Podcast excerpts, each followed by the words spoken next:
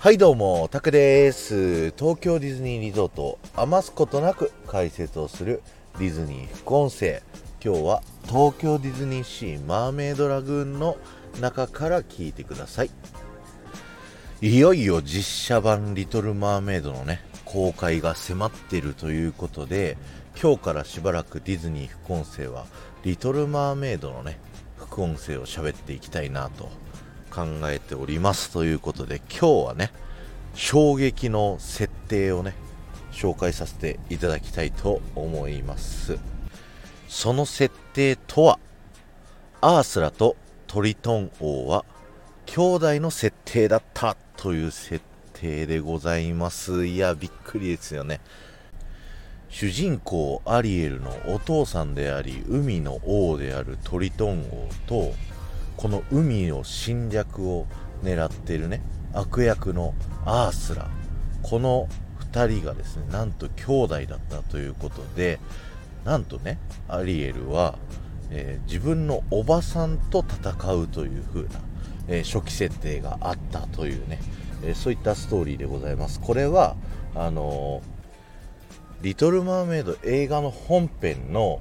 一番最初のシーンですね。あのまず海の上の船の上でですねエリックと船乗りたちがこう出てくるシーンで船乗りたちがね歌を歌うシーンがあったんですけどこの歌を歌うシーンが本来もう少し長くてですねこの「リトル・マーメイド」の登場キャラクター全体を、えー、説明するといったですね描写が本来はある予定でした。でその時の語られのセリフの中で、えー、トリトンとアースラが兄弟であるというね、えー、そういった設定が語られていたという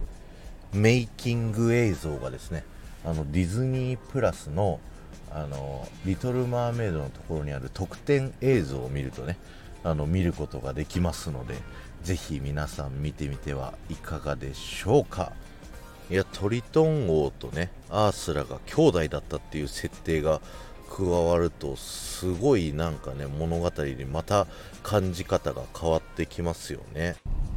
えー、そんなね衝撃的な設定なんですけどなんと劇団式バージョンのね「リトル・マーメイド」見ていただくとですねその設定が採用されておりましてですねあのアースラがあのトリトン以外の他にもいっぱい兄弟がいたんですけど全員アースラが殺したっていうね歌があのあります。劇中にね。でその歌がねすごいあの内容はえぐいのにすごいポップに歌われててね。僕も結構お気に入りの曲になってますのでぜひね皆さん YouTube だったり劇団四季実際見に行ってですねこの兄弟設定楽しんでみてはいかがでしょうか、えー、今日は終わりです。ありがとうございました。この放送が面白いと思った方はぜひいいね残していってください。また「ハッシュタグディズニー副音声」タップしていただくと僕は東京ディズニーリゾートのいろんな場所から豆知識をお話しさせていただいてますのでそちらの方も聞いてみてください。そしてぜひねあのコメント欄にコメント残していっていただけると僕はものすごく喜びますのでよろしくお願いします。